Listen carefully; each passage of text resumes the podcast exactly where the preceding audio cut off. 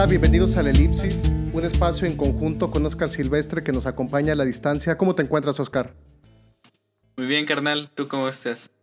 Bien, bien, bien. Pues muy satisfecho del resultado de la sesión en el Senado donde se aprobó la ley Olimpia, una ley que me imagino has de llevar ya meses, si no es que años por la trascendencia que tiene siguiendo este, este tema. Y pues bueno, vamos a recordar este dictamen. Tipifica y sanciona el acoso, el hostigamiento, y la difusión de contenido sexual en plataformas de internet o redes sociales, estas fotos, videos o packs, que es como se les ha, denominado. Pero lo interesante de este dictamen es que también sanciona a los medios de comunicación que difundan agresiones en contra de las mujeres. En total, las penas que pueden alcanzarse son de 3 a 6 años de, de prisión. ¿Qué es lo que sigue para, para este dictamen? Vamos a recordar que en un inicio fue presentado y aprobado en la Cámara de Diputados, por la manera en la que está elaborado, debía también o debe también eh, pues aprobarse en la Cámara de Senadores. Se hizo con una serie de modificaciones y ahora ese dictamen debe regresar nuevamente a la Cámara de Diputados para que se extienda a nivel federal una ley que sancione estas prácticas. Si bien o actualmente 23 estados del país ya contemplan sanciones o han aprobado diferentes sanciones alrededor del tema, pues bueno, tener un, un, un delito tipificado en el Código Penal Federal sobre la materia va a ayudar muchísimo a que las mujeres puedan, puedan obtener justicia. Desafortunadamente, ¿cuál fue el origen de, de la ley Olimpia? Pues bueno, en Huachinango, Puebla, un pequeño, una pequeña ciudad de, de ese estado, una chica de nombre Olimpia, cuando tenía 18 años, eh, difundieron un video, un video sexual eh, suyo y se hizo tan viral que en, su ciudad, en Huachinango, le, pues le tocó, le, la bautizaron como la gordibuena de, de Huachinango. Cuando este video trascendió de Puebla y se fue hacia la zona centro del país, la, la bautizaron ahora como la, la gordibuena de, de Puebla. ¿Qué es lo triste?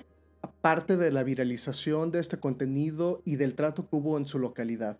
Pues el trato de un periódico local porque no puede ser posible que un capital privado, y en este caso un medio de comunicación, en la portada, en primera plana, su foto difuminada y un título que decía, está ahora quemada por las redes sociales. Un capital privado lucrando con la sexualidad de una mujer. Imagínate qué grado de descomposición social debemos tener para que eso sea motivo de comercio. Los problemas que rodearon a Olimpia, obviamente, fueron mayúsculos. Solamente ocho meses recluida en, su casa y tres intentos de suicidio. Pero pues bueno, ¿qué nos deja este tema? Y es solamente un caso de miles. Si nos vamos a las estadísticas, siete de cada diez videos sexuales se difunden sin, sin consentimiento. Entonces, realmente esta es una historia muy, muy triste pero en palabras de Olimpia, ¿qué dice ahora en el 2020? Textualmente y en una entrevista que hizo la semana pasada, dijo, pasé de ser la gordibuena del video sexual que criticaba todo el pueblo a que 11 estados de México aprobaran una ley con mi nombre. ¿Qué trascendencia tiene para ti, Oscar, que en México ya contemos con una ley como la ley Olimpia? Pues en primera, pensaría en que ya existen mecanismos adecuados o que se van a adecuar en el futuro para proteger este, a las mujeres de estas violencias, que tal cual son una gama amplia de, de, estos fenómenos, porque, bueno, vamos a, a, recapitular un poco de qué va esta ley, y tiene que ver este, con el compartir ya sea material fotográfico o videos o audios de, de alguna persona con fines, este, ya sea para su venta, por cuestiones de venganza y pues para el consumo propio, ¿no?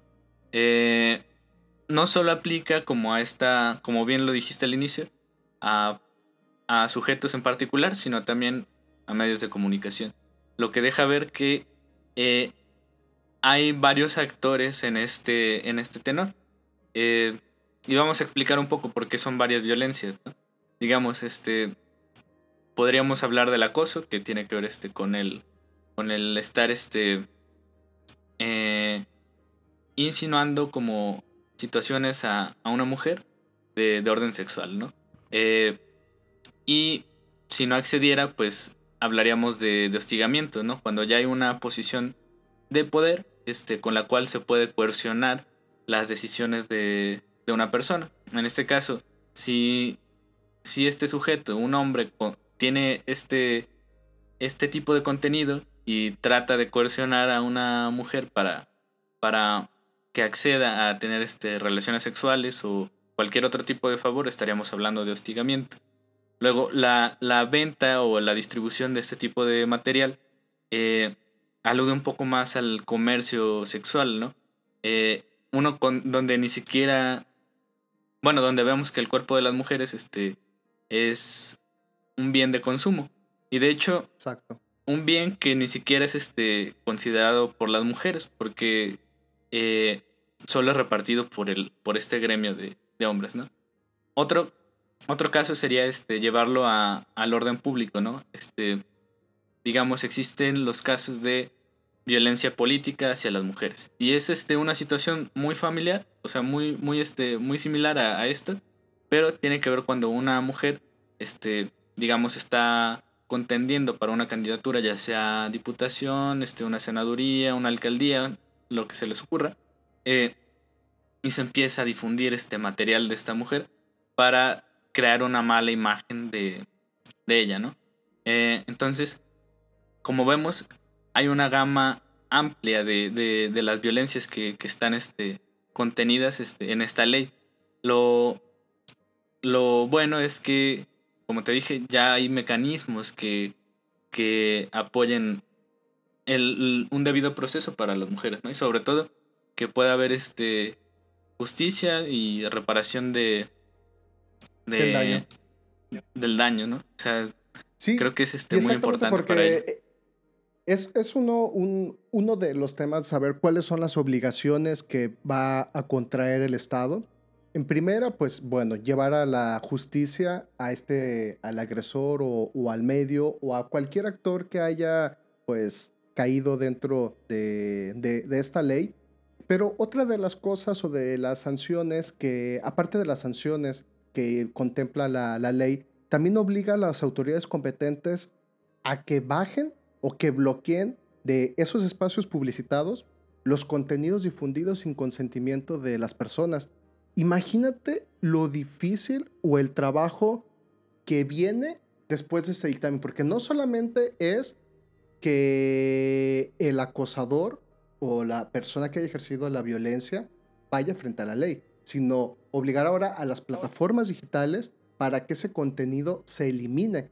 No es un, no es un trabajo menor, ni es algo que, que, tecnológicamente pues, vaya a ser posible de una manera muy, muy, muy fácil, pero hasta ese momento la ley ya lo va a, contemplar. que esas autoridades competentes son las encargadas de eliminar ese contenido de, Internet.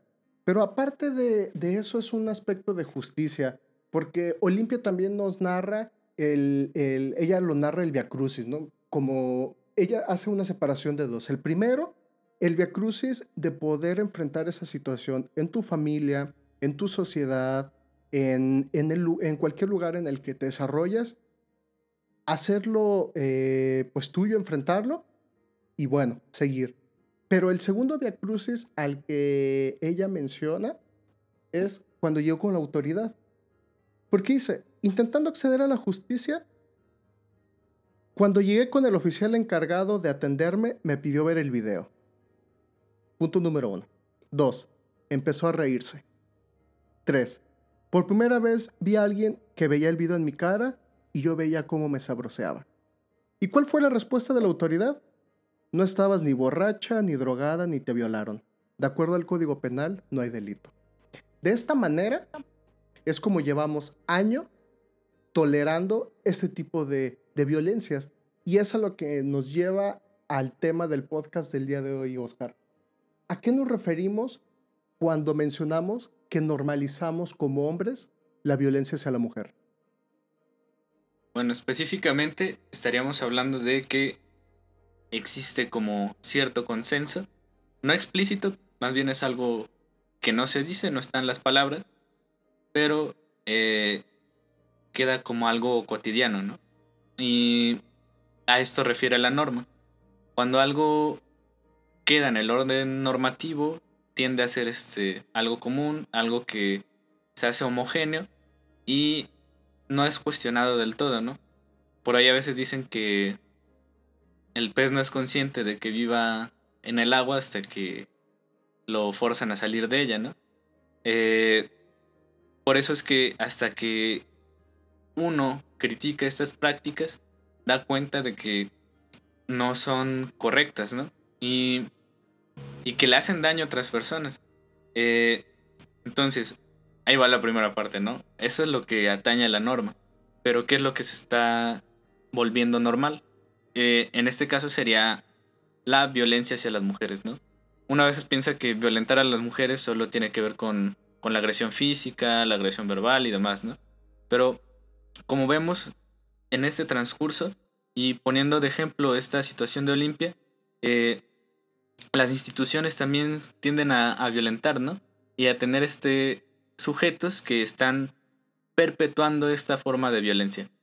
Eh, por ejemplo, acá eh, se hizo una revictimización sabiendo que esto le podría afectar a la, a la agredida, ¿no? A la persona que está haciendo la acusación. Luego, cómo lo expresa, ¿no? Que es la primera vez que veía a alguien que, estaba viendo su video y viendo cómo la, la miraba de forma lasciva. Ajá, bueno, sabrá hacer. Y, este, o sea, eh, eso es como una poca comprensión de, de lo que está sintiendo la otra persona. Y, y no solo eso, por ejemplo, uno, uno va en la calle, este, y puede pasear de manera normal si eres hombre, ¿no? O sea, no, no tienes como una, una cuestión de peligro o que te represente peligro como hombre porque no vivimos las mismas violencias que las mujeres. Y es algo que lo comento a veces en mis clases, cuando daba clase, este, con mis alumnos y alumnas. Primero les pregunto a mis alumnas, ¿ustedes cuando salen a la calle sienten que tienen o corren algún riesgo de, de que saliendo de esa puerta las pueden, este, les pueden decir algo, les van a mirar. Tengan algo. Sí, o sea, que les digan, este, que les digan un piropo, que, este, que las sigan, que las vean de manera lasciva, que las toquen. Y en el peor de los casos es, este, no volver, ¿no? Eh, ya sea porque corren el riesgo de ser secuestradas y explotadas en un contexto de, de un mercado sexual o que sean asesinadas, ¿no? Y todas me dicen que sí, o sea, no hay ninguna que diga, no, yo no siento eso, este, yo la verdad estoy completamente seguro, nadie. Si se lo pregunto a mis alumnos, es lo contrario, ¿no? O sea, eh, y habrá uno que salte a decir, este, no, es que a mí también me pasó una situación de acoso y, y es muy válido, o sea, no es que no sea, no es que no pase el acoso hacia los hombres, pero pasa por cuestiones distintas, ¿no? Eh, y, y lo vivimos de manera distinta. Eh, por ejemplo, vamos a dar cuenta de que son las mismas situaciones, son las mismas cuestiones del orden patriarcal, pero eh, las vivimos de manera distinta, ¿no? Cuando un hombre no accede a, ante el acoso de una mujer, este lo y cede, más bien cuando cede, es porque quizás sus compañeros este, lo van a ver como, como si fuera menos hombre, ¿no? la masculinidad es algo que se demuestra constantemente. Eh, quizás lleguemos a, este punto después, pero hay una, una, este, bueno, no, lo dejo para después, pero eh, vamos a ver que, que, esto del orden patriarcal, pues no es estructura. Digamos, en la vida tenemos como, eh, hay varias estructuras que, que van a, a estar ordenando nuestros comportamientos y con ello, pues vamos a ir, este, eh, actuando de manera distinta en distintos contextos con distintas personas. Entre ellas está el, patriarcado, ¿no?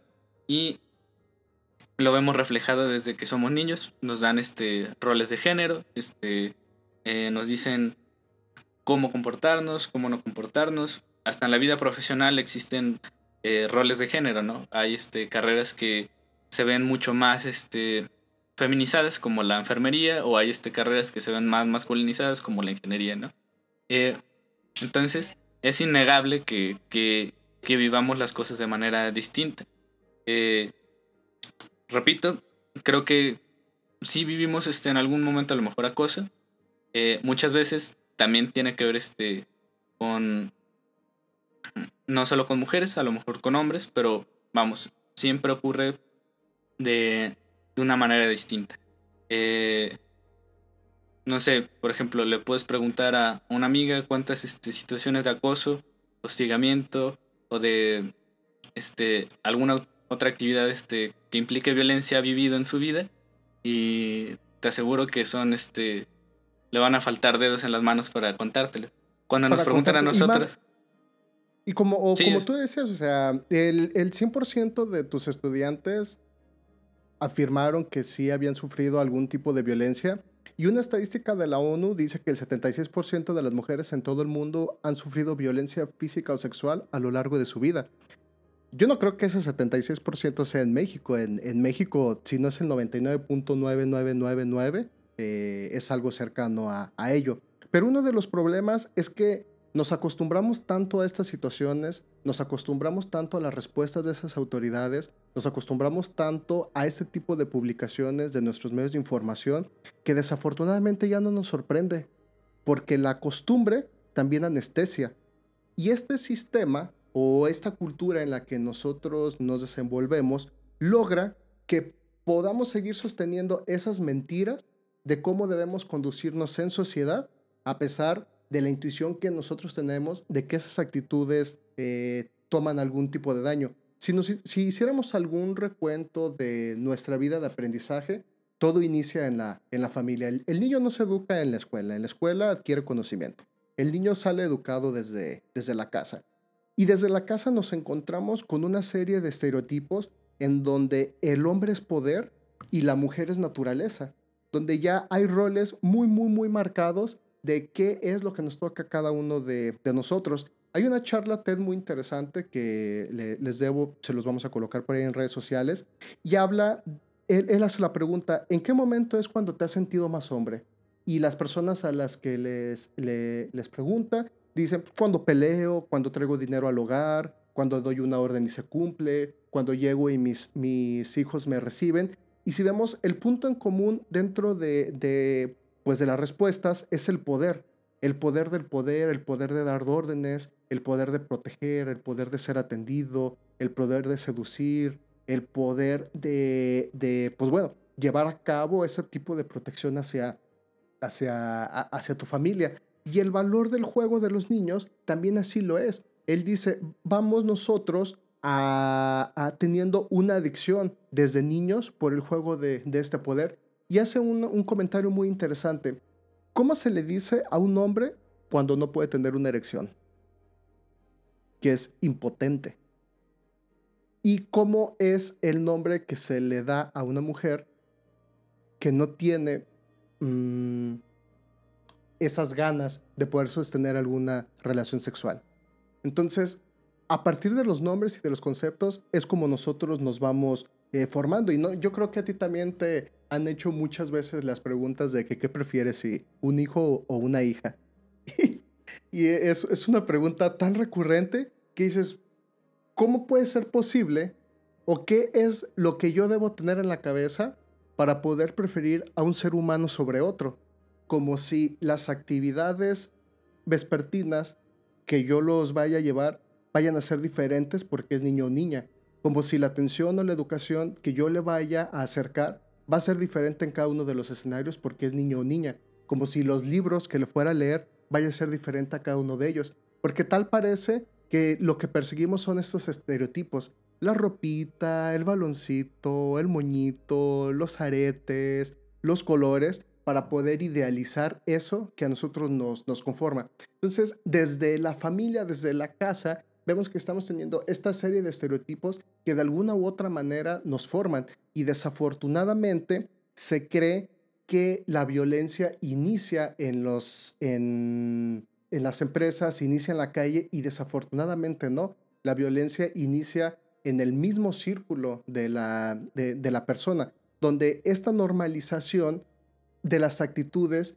viene en frases como, no, es que ese es tu tío cochino o ese es el maestro muy sucio, cuando no les llamamos como realmente son, como acosadores, donde hay esa normalización, esa, eh, pues, de que es, la es, es, es lo presente, es lo correcto. Él siempre así ha sido y nunca lo llamamos como es, como el acosador, como el tío acosador. Entonces, desde la familia, ¿qué otras, pues, muestras o indicios son los que a nosotros nos van formando para seguir normalizando eso hacia afuera de nuestras casas? Pues, de hecho, o sea, ni siquiera podríamos hablar de, de, de como el, la cuestión patriarcal y la familia por separado, ¿no? Eh, hay un libro de este Frederick Engels, el, el cuate de, del Marx, y este, pues yo creo que es de los famosillos, es el, el origen de la familia y la propiedad privada, ¿no? Eh, en este enmarca un poco cómo nace tanto la, pues, la familia y la propiedad privada, ¿no? Quizás es algo muy obvio, pero van de la mano. Eh, va explicando cómo nace eh, el orden de, la familia, que es como un paso civilizatorio, ¿no? Nace a partir de, de, una cuestión que tiene que ver con el matrimonio y la monogamia. lo curioso es que, por ejemplo, la etimología de, de matrimonio eh, está muy relacionada con, bueno, es mater, que es madre, y manus, que es mano. Entonces, eh, hace referencia a tener a la madre de la mano. Eh, ¿Por qué a la madre de la mano? Bueno, porque es este, como esta figura de cuidado que está, que provee amor o provee este, lo necesario en el hogar, ¿no? Entonces hay que estar seguros de que esté en este orden privado.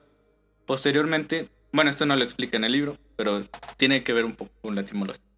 Eh, posteriormente vamos a dar cuenta de que eh, el matrimonio eh, busca tener como esta analogía de, del orden público, ¿no?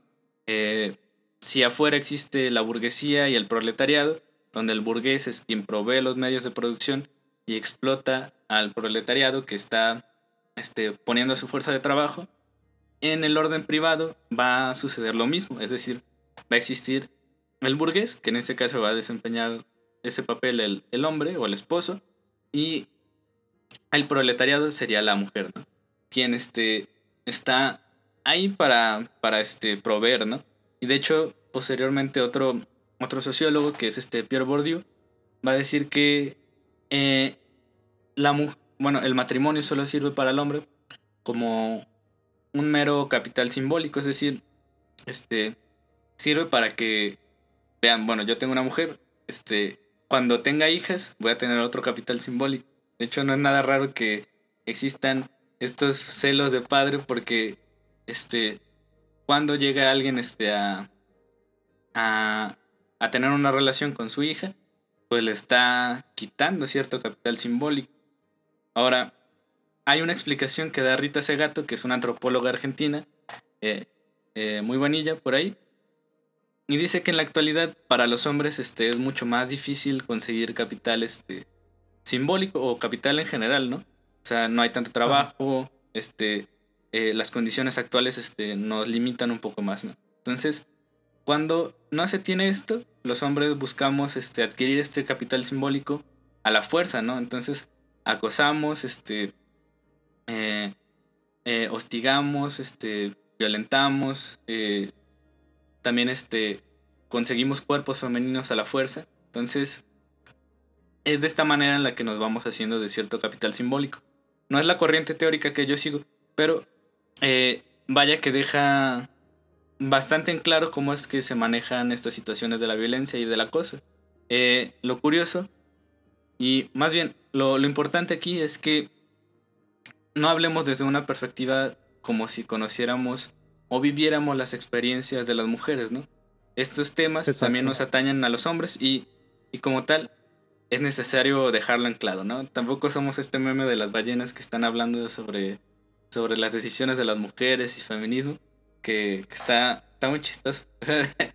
eh, como Pero es una de las cosas que quería preguntarte, ¿por qué nosotros debemos involucrarnos en ese tema? Porque somos el eje rector de estas violencias, ¿no? Eh, digamos que existe como esta relación de, de, de amo y esclavo, ¿no? No me voy a meter en cuestiones hegelianas, claro que no, porque no estoy loco. Pero eh, siempre que existen estos procesos hay dos partes, ¿no? Pero si solo atendemos la parte que es este violentada, estamos dejando de lado a, a, este actor que es fundamental, más bien que somos fundamentales en esta, en esta ecuación. Eh, existen varias maneras en las que se ha tratado de, mediar, pero, eh, por ejemplo, existen algunos conversatorios de hombres donde se hablan de masculinidades y nuevas masculinidades. También si tengo entendido que si un agresor eh, sexual este, eh, es detenido, se le manda a círculos de hombres que hablan sobre violencias. O sea, no solo se deja así como de, ah, pues te metemos a la cárcel o, o ya pagaste tu fianza. La pura pena y ya. Ajá, sí, o sea, tiene que cumplir este con este con este requisito, ¿no? Y y pues es bastante pertinente, o sea, la verdad es que eh, a veces parecieran mm, un poco eficaces, pero es porque no hay tanta difusión de ello, ¿no? Y aparte, como hombres vivimos de manera muy cómoda, entonces no, no nos ponemos a reflexionar si, si deberíamos cambiar nuestras actitudes o no. Solo somos reaccionarios ante los movimientos que sí tratan de mover esas cosas, ¿no? O sea, por ejemplo, salen los grupos feministas y lo primero es este que hacemos es no cuestionarnos por qué están haciendo lo que hacen, sino que solo decimos, ah, este, estas mujeres solo están haciendo destrozo, este, eh, les hacemos como este body shaming de son este mujeres gordas, este todas son lesbianas, este eh, se pintan los pelos, este no se no se no se depilan y demás como si eso importara, ¿no? Sino que lo que importa es el contenido de esas protestas, no tanto si, se ven bien o si se ven mal o si están destruyendo el ángel de la independencia o cosas así. Eh, no sé si te ha tocado ver esta, esta dinámica en redes sociales. Sí, de prácticas muy absurdas, pero el problema es que el nivel de argumentos es muy bajo y los gritos son demasiados. Entonces, eh, durante estas luchas, pues bueno, surge una polarización natural que no logra la definición ni de una corriente ni de otra, porque mientras la corriente feminista, siento que si bien en Ciudad de México o en algunos estados está muy bien integrada, a nivel de, del país, pues bueno, hay muchos esfuerzos un, un tanto aislados y yo creo que ese es el proceso en el que se encuentra este movimiento, ¿no? De poder lograr esa unificación, pero pues es eh, parte de, de, del crecimiento que, que, está teniendo el movimiento, es, es este intercambio de ideas contra pues, los simios, ¿no? Sí, claro. Y de hecho, muchas veces el reclamo es este, como estas personas o estos hombres que que piden debatir o que piden a las mujeres que, que les expliquen qué, qué tienen que hacer y demás. Que solo es una réplica para, para estar este, molestando, ¿no? Eh, y hay algo que, que, es muy interesante. Las mujeres este, en este tipo de comentarios a veces les dicen, pues yo no soy tu mamá o yo no soy tu maestra para estarte explicando estas cosas. Y yo pienso que es muy atinado. Por ahí tengo una, una discusión con un amigo que es este filósofo. Eh, o sea, él, él, de hecho, él tiene esta, esta noción que es este, como perspectiva de género y demás. Pero la discusión va en esto, o sea, ¿por qué las mujeres deberían enseñarnos estas cosas? Eh, yo apunto más a la idea de, de, ellas, ¿no? Es decir, este, no, no es necesario que, que nos digan y no tienen el deber de, de explicarnos la, toda. La razón. O sea, toda. ¿Mande? la razón del por qué están ahí. Sí, sí, sí, o sea, o sea, es como si, si no tuviéramos conciencia de lo que estamos haciendo, ¿no? Entonces, tanto Rita Segato como otra autora que es este, una filósofa estadounidense, eh, Judith Butler, eh, dicen, bueno, primero, si ustedes quieren este, apoyar estos movimientos, eh, salgan del pacto patriarcal o salgan de este orden corporativo. Luego regresan este, después de, de sus lecturas y hacen este y pueden este, estar aquí, ¿no?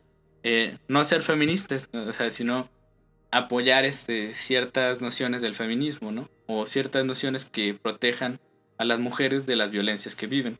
Eh, ¿Por qué lo dicen así? ¿Qué es esto del pacto del orden del, del, pacto patriarcal o del orden corporativo? Más bien tiene que ver como con estas alianzas que tejemos los hombres para ir este eh, pues como encubriendo las violencias, ¿no? Eh, ¿Cuál sería una de ellas? yo creo que los casos más significativos tienen que ver con el no denunciar a compañeros o amigos que han hecho este pues violencias a las mujeres, ¿no? Digamos, cuestiones de, acoso o cuestiones de, de violación este, en, algunos casos.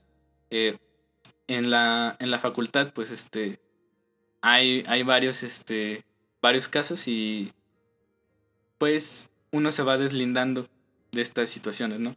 Eh, va denunciando también estas violencias y esta pienso yo que es la manera de, de, ir rompiendo ese pacto patriarcal. Y pues al principio es, supongo que es difícil porque eh, vas viendo que vas fracturando tus amistades con, otros hombres, ¿no? Entonces, eh, al final de cuentas te quedas así como solo, entre comillas, ¿no? Siempre hay más personas que, también están dispuestas a denunciar estas, estas violencias y, tampoco se trata de ser la policía de los hombres, ¿no? O sea, decir, un hombre se tiene que portar así, sino que eh, al igual que uno denuncia situaciones este, en las que ve que existe injusticia, aquí también se tienen que hacer estas cosas, ¿no? No solo este, denunciar lo que nos parezca adecuado en ese momento, ¿no? Y pues por ahí yo pienso que podríamos empezar bastante bien. Pero, no sé. ¿Y esta normalización de la violencia es la cultura o es parte de la cultura actual? Pues es difícil de responder. Principalmente porque eh, bueno, digamos que yo no pienso que sea la cultura, más bien pienso que tiene que ver con las estructuras que, que nos han ido formando, ¿no? Tanto la patriarcal, la colonial y la capitalista. ¿no? Y eh, estas han trascendido a lo largo del, del, tiempo, ¿no? O sea, digamos, a lo mejor la, la, capitalista es la más, este, como la más actual, pero las otras dos han existido desde hace bastante. De hecho, para algunos autores este, de la filosofía decolonial, que tiene que ver con filosofía latinoamericana y demás, este, piensan que la modernidad empezó con la colonia, con la colonización. Eh, entonces, a partir de ello, pues eh, han ido más bien formando las perspectivas que tienen diversas culturas. Eh, ¿Cómo podríamos saber si es este algo consciente o inconsciente? Pues es también muy, muy complicado, ¿no? Si fuera consciente, pues este. No, si fuera inconsciente, o sea, esta, esta cuestión de la norma, servirían muy bien este, los, los procesos que, que van así de la mano de un acompañamiento, como los círculos de reflexión, los conversatorios, este, los círculos de hombres que violentan, pues caerían muy bien y de hecho serían de mucho provecho. Pero si fuera consciente, sería muy complicado erradicar esta situación, ¿no? Eh, porque es una, una noción como del cinismo. Uno se da cuenta de la realidad, pero siempre se pone una máscara que, que, cubre tu cara para este, no renunciar a la falsedad, ¿no? Eh, hay una, una, un pasaje de, de, una obra literaria que me gusta mucho, que es este El gato negro de Edgar Allan Poe. Eh, hay una, les voy a spoiler al final, pues ya ni modo, ya tuvieron como 100 años para leer eso. Eh, ya es viejísimo Edgar Allan Poe. Aparte es clásico, ¿no? Eh, ahí lo, lo, leen y se dan cuenta que sí está chido. O sea, aunque les cuente el final, este, la verdad vale mucho la pena. Eh, es un sujeto que se vuelve así, este, eh, empieza a enloquecer y mata a su esposa. Y la manera de deshacerse del cuerpo, o más bien de ocultar el cuerpo, es emparedándola, es decir, la mete en la pared, la empieza a escarbar y empieza a meter partes de, ella en la pared, ¿no? en una ocasión va a la policía este, toca la puerta porque están haciendo una investigación del caso. Y él muy confiado les dice que pase, de hecho hasta de manera muy, este, como muy, como si fuera a una persona muy pomposa, ¿no? Le dice, sí, claro, pasen, este, yo no tengo nada que ocultar. Y pasaron al sótano donde estaba emparedada, están revisando la pared y él empieza a alardear de, de que, de que no hay nada en esa casa y dice, si pueden ver aquí, esta pared es muy sólida, ¿no? Es tan sólida que no se cae. Al momento de golpearla salen los restos de su, de su esposa. Eh, y ahí damos cuenta de, esta máscara, ¿no? O sea, él es consciente de la violencia que había ejercido, pero la oculta detrás como de una facha, ¿no? decir, aquí está todo bien, este, yo soy un hombre de, moral recta. Y lo podemos ver en casos este, bastante eh, recientes, bueno, no tan recientes, pero sí que, que ocurren en nuestro contexto mexicano. Por ejemplo, eh, hubo una ocasión en la que unos senadores del PAN este, rentaron un yate y unas escorts, que son este, eh, pues mujeres que venden este, un servicio sexual, pero como para gente burguesa, ¿no? O sea, digamos que empeñan este, bastante dinero en conseguir una, una una mujer que se dedica a esto.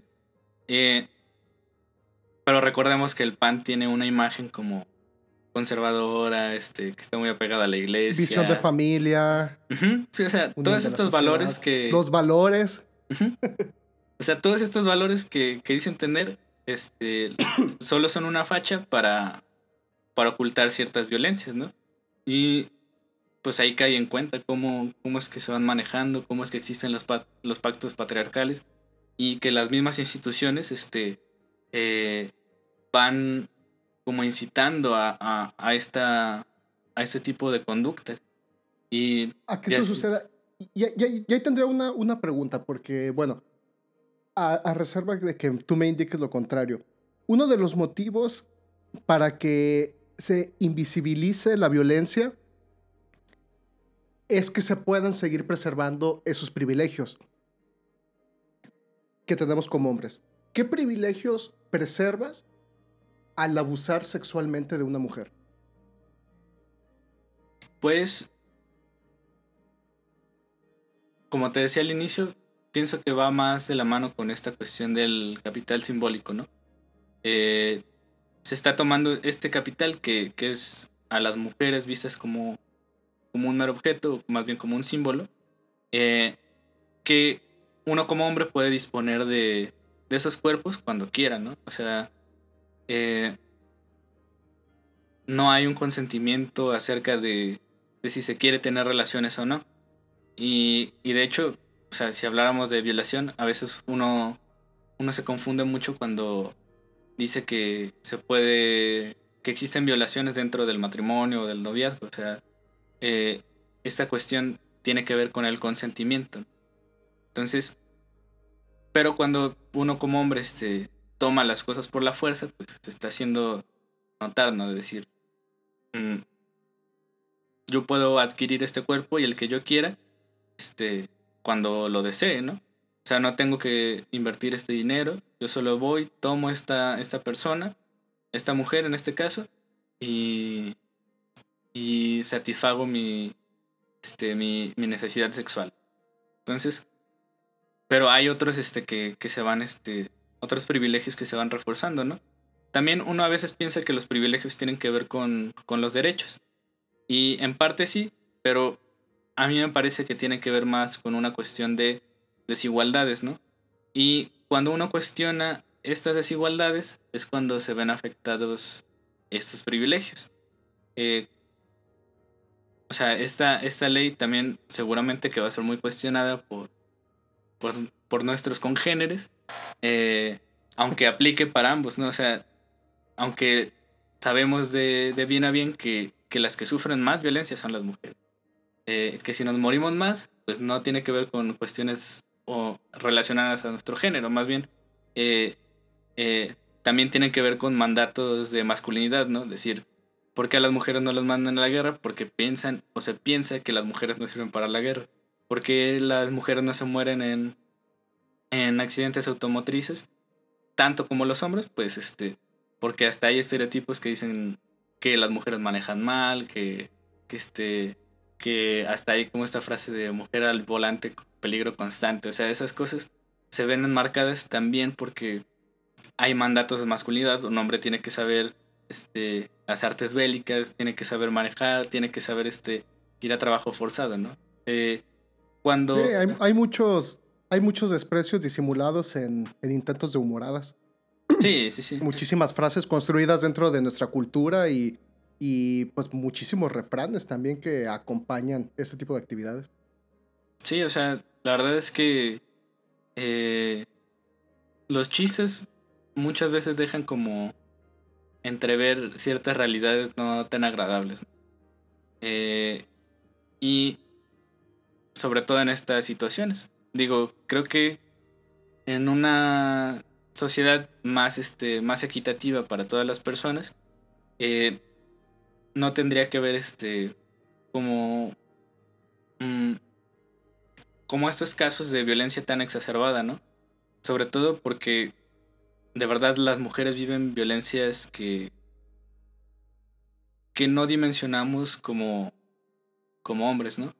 Mis amigas este, que y están... Es que justamente, justamente, eh, bueno, eso es muy importante porque pareciera que no tenemos idea de lo que causamos con todos estos tipos de violencia, donde realmente logramos que haya una limitación a la libertad, a la intimidad, una limitación a la movilidad, a la vida, y lo peor de todo esto es que situaciones como las de Olimpia, en donde se difunde un video, quien se siente culpable es la misma mujer por salir ahí, cuando ella es la víctima.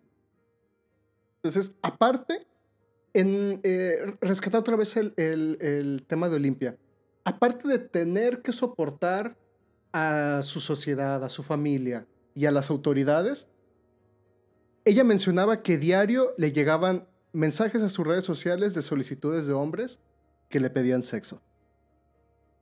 Donde volvemos a lo mismo, como si no tuviera, no se tuviera una idea de lo que causan estos tipos de violencia. ¿Tú crees que realmente ha crecido o se ha visibilizado? Yo creo que siempre ha estado ahí. Y lo que han aportado este, las mujeres que se que se dedican a estar en estos movimientos, que son los feminismos, eh, lo han hecho notorio, ¿no? Y sobre todo en la actualidad creo que ayuda mucho esta cuestión de las redes sociales. Cuando existía, digamos, solo la tele, que es como el medio de comunicación principal, eh, no había como una, una réplica, ¿no? O sea, o bueno, al menos que uno se, pudiera, se pusiera a hablarle al televisor, pero en redes sociales es mucho más fácil interpelar a, las personas que violentan, ¿no? Y ahora resulta que, se está coartando la, la, libertad de expresión y no sé qué tanto. Creo que están contraponiendo como eh, derechos fundamentales, como esta colisión de, derechos humanos, eh, para justificar la propia violencia que, que, ejercen, ¿no? O que ejercemos sería muy importante dar cuenta que la, libertad no solo conlleva una cuestión de, de actuar, sino de eh, ser consciente de que esos actos tienen consecuencias, ¿no? Y a lo mejor hasta podríamos citar a algunos autores como este Jean-Paul Sartre, que habla de lo mismo, ¿no? Las consecuencias angustian a los sujetos, nos angustian como tal.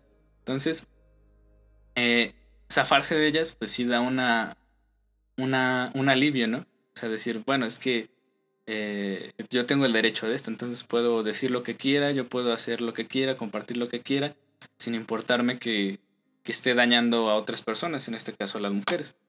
Y por eso es importantísimo que los hombres hablemos de estas situaciones, ¿no? No solo que las mujeres este, nos estén interpelando, sino que los propios hombres interpelemos a otros hombres y a nosotros mismos, ¿no? Creo que ahí cabe muy bien este, una resolución en, en tanto a esta, esta problemática de la violencia. No es concluyente, pero aporta bastante a la discusión. Sí, porque el, el, final es consecuencia del comportamiento arraigado que hemos tenido en pues, contextos infundados por desigualdades sociales, basados en clases sociales, géneros, razas, diferentes religiosas. Pero volviendo a la parte de la infancia, yo creo que también es importante trabajar sobre el tema del trato violento, ya que aún en nuestra actualidad sigue considerándose como un método válido de crianza y de educación, que después esa misma violencia infantil se va, pues va evolucionando hasta poder soportar violencia por incumplir responsabilidades domésticas, otro tipo de, de, violencias que tú conoces eh, muy bien, nos, nos pudieras hablar sobre eh, el tema de eh, la, la, la, realización de muescas, amonestaciones verbales, burlas, gritos, que todo esto que creo lo podemos llamar como eh, pasivo-agresivo.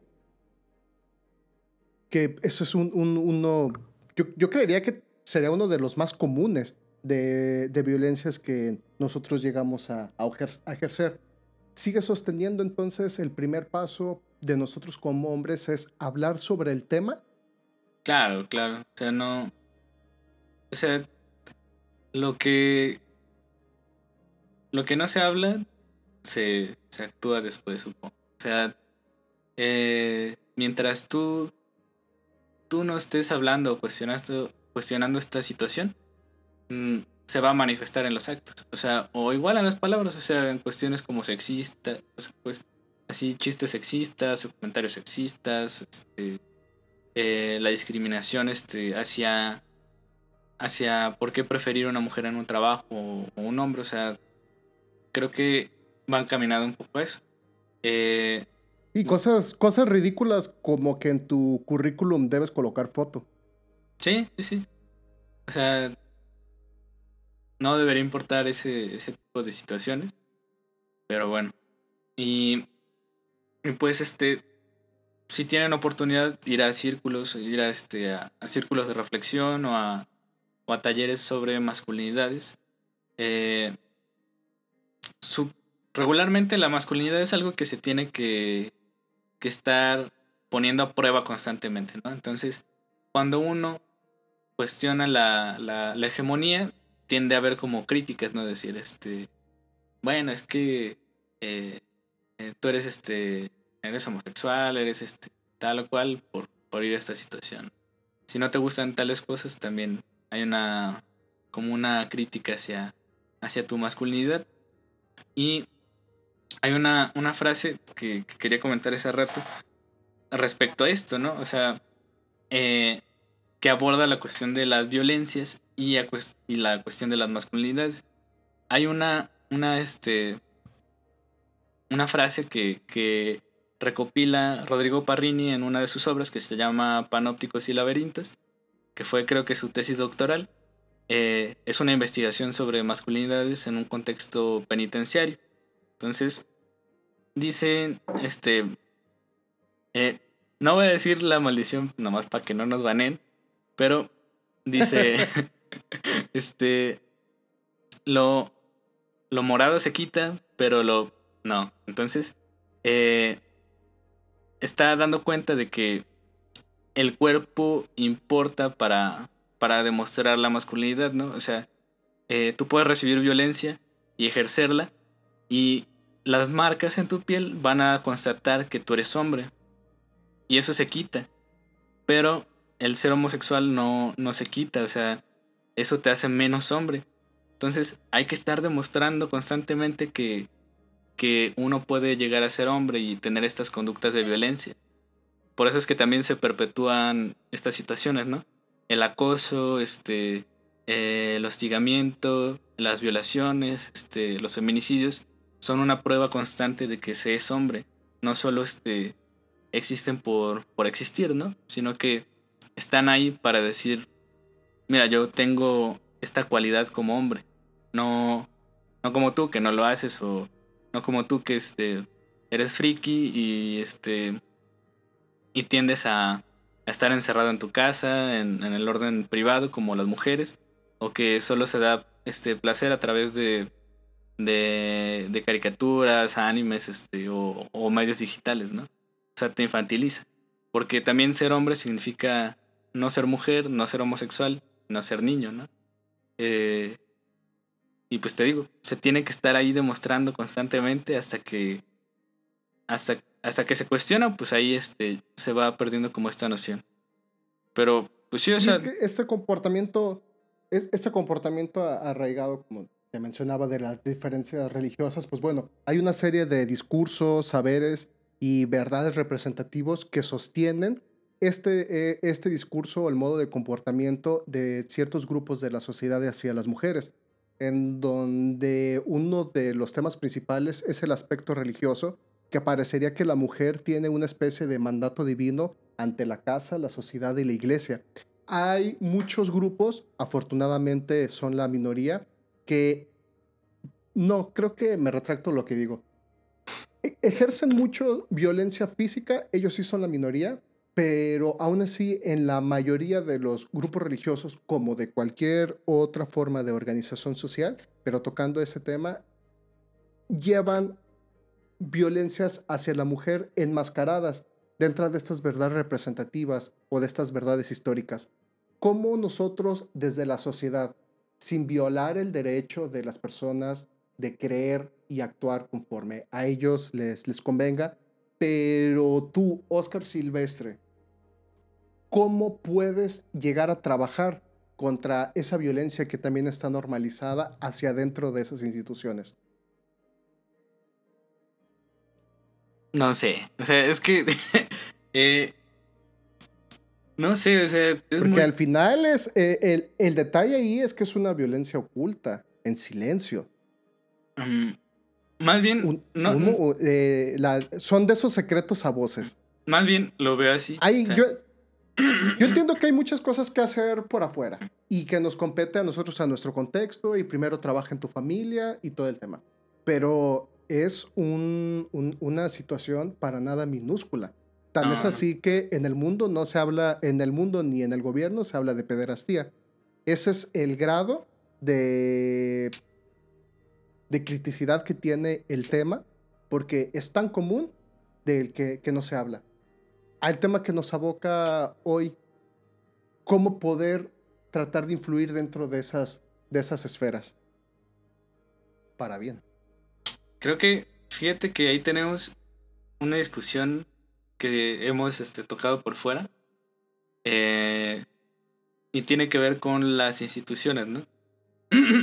Yo a veces me pongo así en mi plan medio anárquico y digo, pues al carajo las instituciones, ¿no? Hay que abolirles. Este, porque está muy perro esto, ¿no? Ayudan mucho a la subjetivación de las personas. ¿Y a qué me refiero con subjetivación? Es decir, van construyendo las cualidades que tiene una persona. De hecho, Michel Foucault dice que somos como un producto del poder, el sujeto es un producto del poder. Y a veces por ahí discutimos, ¿no? Y me dices, no, es que hay que tener como cierto respeto a las instituciones, hay que... Respeto a las instituciones. Este, hay, que, hay que reformarlas, ¿no? O sea, hay que apostar a, a estos cambios. Que la verdad, mm, sí funcionan, o sea, y van a funcionar este, muchas veces. El caso más ejemplar y que hemos estado hablando desde el inicio es el, de la ley Olimpia. O sea, ahí hay una reforma dentro del, aparato judicial para ayudar de manera inmediata a las mujeres. O sea, eh, también yo a veces cuestionaba mucho eh, las medidas que se tomaban en la universidad. Todavía las sigo cuestionando porque no, no ofrecen una solución este, para los problemas relacionados al acoso. Ahí en, la, en, la, este, en la universidad había un pasillo muy famoso que, es este, que está enfrente del departamento físico-matemático. Ahí tomaban clases las personas de ingeniería y de ciencias químicas. Entonces, eh, está en medio de, dos facultades, que es ingeniería y enfermería. Las mujeres que pasaban, y los hombres también, este, eh, por ese pasillo, con sus uniformes de enfermería, eh, se les chiflaba, se les hacía burla, o sea, era una cuestión de acoso. se denunció por, un, evento que hubo de una chica que que se paró a, reclamarle al alumnado de, esta facultad y de esta instancia que es el departamento. Y lo que hicieron fue este, abrir una puerta alterna para, para la facultad de enfermería, para que ya no pasaran por ahí. Yo sé que... O sea, la, la solución fue el edificio. Ajá, sí, o sea, pero esta solución ofrece una solución material para el momento. Eh, ayuda a que ya no se violenten a, ciertas personas. Entonces, sí está ayudando, pero no va a erradicar la violencia. A eso me refiero. O sea, eh, digamos, no es una, una, solución perfecta. Y así hay varias que, hay en otras instituciones. Eh, pero pues se tienen que estar cuestionando, hay que estar este, ahí picando piedras, sobre todo las mujeres que son las que se dedican a, a esta situación. O sea, si no existiera el feminismo, eh, muy probablemente esta ley no hubiera existido tampoco. O sea, ¿quién aboga por las mujeres? Si no son las mujeres mismas que están sufriendo violencia. Sí. ¿Eh? Y Olimpia lo decía, cuando me acercaba a diputados, eh, eran puros, ¿no? Eran, yo no voy a impulsar esa iniciativa, no, no, porque en, un inicio fue en su localidad hasta que pues, pudo conformar el equipo de trabajo mediante Fuerza Civil para presentarlo a, a nivel nacional, porque en sus congresos no, no había eco. Sí, o sea, claramente, este, eh, pero también es muy difícil, como decíamos en el episodio anterior, ¿no? Vivir sin las instituciones. Yo estoy así soñando que no exista la policía, soñando que no existan este, ciertos organismos, como si pudiéramos vivir este, en ese tipo de sociedad, ¿no? Entonces, eh, pareciera que es un mal necesario, pero pues quizás este, la solución que, que, podamos darle ahorita es, este, eh, ¿cómo se dice? reformar las instituciones, criticarlas constantemente, ser resistencia ante este poder que ofrecen y que a veces nos, nos, este, nos oprime bastante, sobre todo a, a los grupos más vulnerables. Eh, porque también eso cuenta bastante, ¿no? O sea, no, no es la misma violencia que, que se ejerce para una mujer de la ciudad que una mujer que, que nació en un contexto indígena, que es niña, que, o que es anciana, que tiene un color de tez diferente al de los demás, o sea, eh, si es morena, digamos. Eh, siempre hay este, variantes que van a van a hacer más complicados los procesos por los que viven las, las personas. En este caso, los procesos que viven las mujeres. Eh, entonces, pues, sí, creo que actualmente habría que apostar a eso, a, reformar, a estar este, insistiendo en estos cambios, en estas mejoras, y, pues sí, es resistir, o sea, es... A trabajar en, en ello, pues bueno, Oscar, yo creo que lo único que nos, nos queda es, obviamente, dejar de actuar de, de ese modo y pues bueno, rebelarnos contra la identidad que nos han diseñado a nuestra medida. claro. O sea, y cuando decimos resistir a las instituciones hay que recordar que también la familia es una institución. Podemos empezar desde este orden. Podemos empezar posteriormente en la escuela, en el trabajo. Creo que va haciendo mejores. Al principio supongo que caíamos un poco mal cuando cuando estamos ahí de quejumbrosos de cualquier cosa, pero... Pero no importa. no importa. La verdad no, no importa y, como por hace mucho que escuché en una película, no, no lucho por dejarle un mundo mejor a mis hijos porque la realidad es que ya, ya no alcanzo, el mundo mejor va para los nietos. Sí, claro. Y esperemos eso sí sea posible. Pues bueno, Oscar, muchísimas gracias por, por estar con nosotros en, en un episodio más de la Elipsis. Nos vemos para la próxima. Ah, sobre eso.